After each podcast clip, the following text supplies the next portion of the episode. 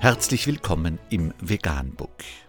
Wir liefern aktuelle Informationen und Beiträge zu den Themen Veganismus, Tier- und Menschenrechte, Klima- und Umweltschutz.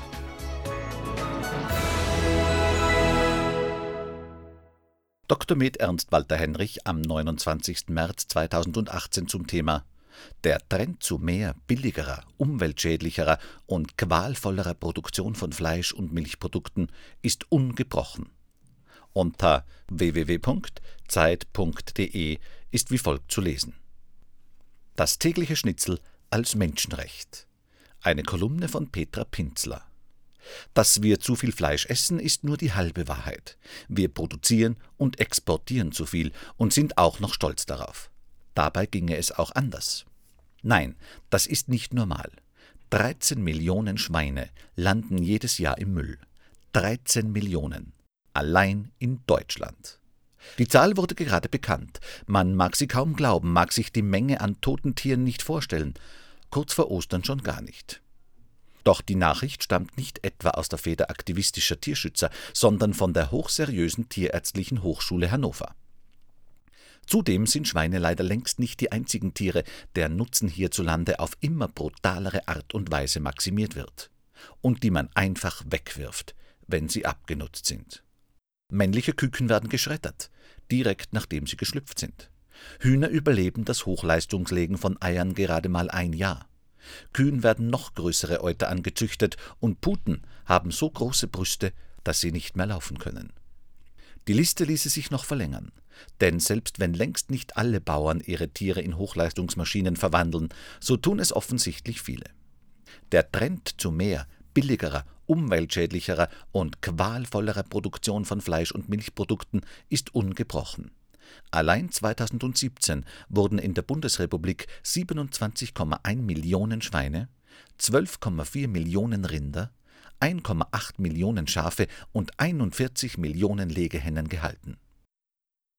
Die Böll Stiftung hat die Zahlen in ihrem Fleischatlas zusammengetragen und auch die Folgen für die Natur. 208 Millionen Kubikmeter Gülle sind durch die Fleischindustrie entstanden, viel mehr als die Weiden und Äcker aufnehmen können.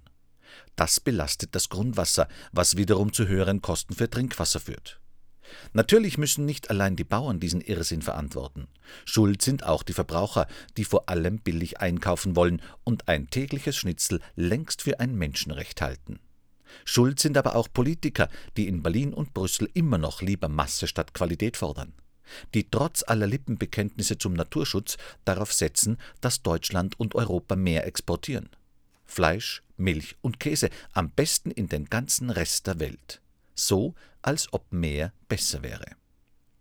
Freihandel nennen Bundesregierung und EU-Kommission das dann gern.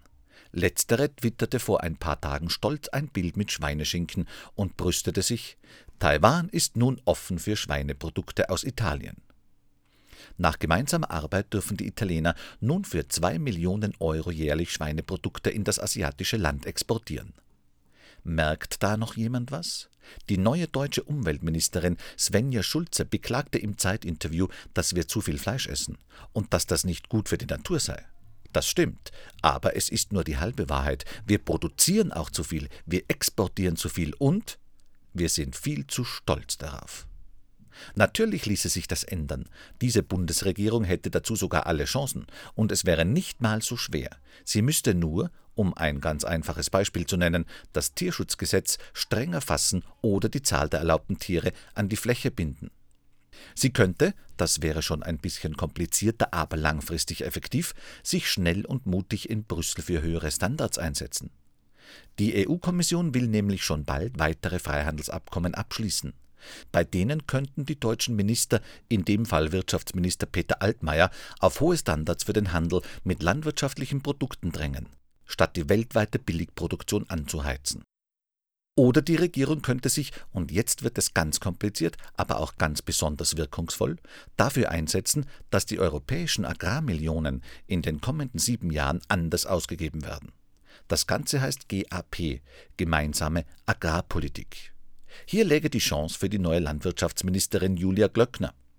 Sie könnte dafür sorgen, dass die GAP einfach und gut wird, indem sie EU-Geld an Bauern künftig nur noch ausschüttet, wenn die Natur und Tiere schützen und nicht, wenn sie das Gegenteil tun. Die Umweltministerin Svenja Schulze isst nur Bio-Eier.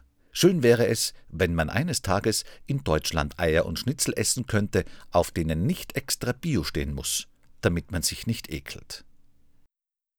Anmerkung Ich sage, schön wäre es, wenn man eines Tages in Deutschland keine Tierprodukte mehr essen könnte, damit man sich nicht ekelt.